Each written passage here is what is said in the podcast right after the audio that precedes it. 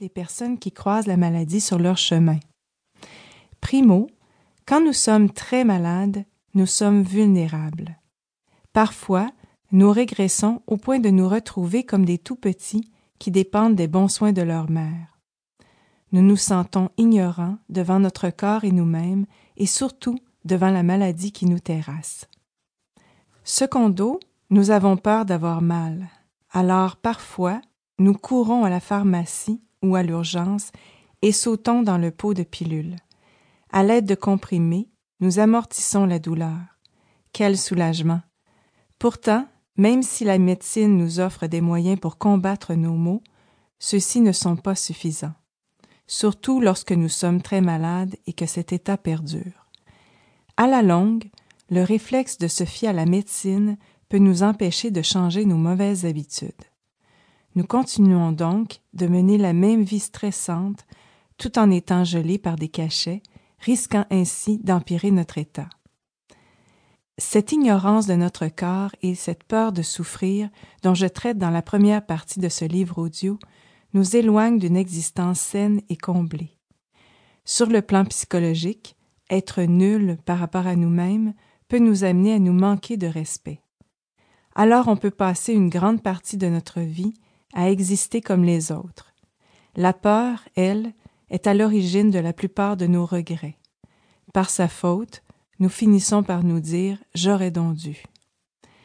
J'ai réalisé qu'il est possible d'incarner des personnages plus héroïques que ceux qui sont guidés par l'ignorance et la peur.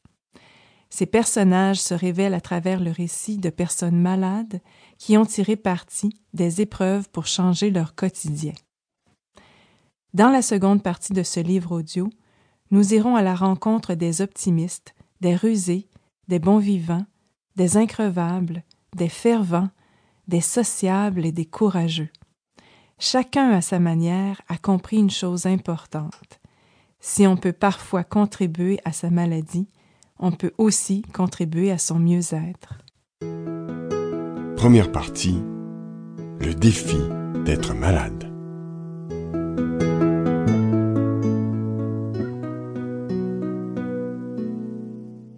Les années passées au chevet de mon père m'ont aidé à mieux comprendre la façon dont la plupart d'entre nous traversons la maladie et les défis auxquels nous faisons face. Le premier défi est sans doute celui lié à notre ignorance par rapport à notre corps et de façon générale par rapport à nous-mêmes. Comment pouvons-nous prendre soin de nos organes ou soigner une maladie quand nous ignorons les comportements les plus élémentaires? Parfois nous mangeons mal, dormons peu, ne bougeons pas beaucoup et n'allons pas dehors suffisamment. Sur le plan psychologique, comment vivre heureux quand on peine à connaître la personne que l'on est et de ce qu'elle désire vraiment? Un deuxième défi est notre crainte de la souffrance. On a tous peur d'avoir mal, c'est un instinct. Mais on peut faire un trop grand usage des moyens servant à taire le mal.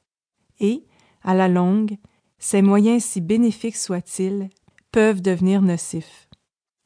Les antidouleurs font taire les signaux d'alarme.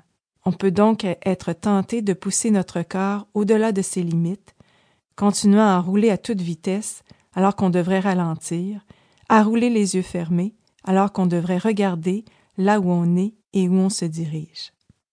Dans L'alchimiste, Coelho écrivait que le cœur craint de souffrir et cette crainte de la souffrance est pire que la souffrance elle-même. En d'autres mots, nous avons peur d'avoir peur. La plupart du temps, nous ne pensons pas à notre finitude, ni à d'éventuels coups durs. On pourrait croire qu'on vit comme des zombies jusqu'au moment où notre corps abîmé et notre esprit tourmenté, d'une manière très insistante, nous crie Ouch.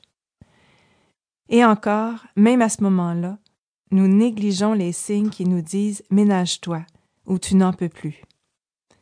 Heureusement, la plupart d'entre nous seront épargnés des tragédies qui sont relatées dans ce livre audio. Certains sauront même tirer profit de leur malchance. Ils vivront plus en santé, plus longtemps et en meilleur accord avec eux-mêmes. Ils seront plus heureux. La deuxième partie de ce livre audio décrit la manière dont il est possible d'y parvenir. Mais d'abord, tentons de comprendre pourquoi nous devenons parfois des nuls